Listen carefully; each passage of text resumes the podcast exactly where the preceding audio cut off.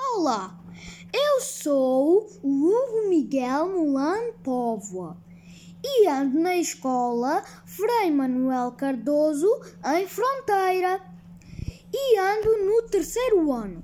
As professoras são Ana Rosa e Ana Taveira. Na minha escola houve uma feira do livro. Havia muitos livros, mas houve um que me causou curiosidade. Sabem qual é? O livro das adivinhas 1, escrito por António Mota. E agora querem adivinhar uma? Aqui vai. Tem orelhas de gato e não é gato. Tem focinho de gato e não é gato.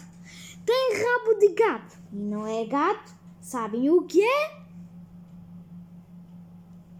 A gata!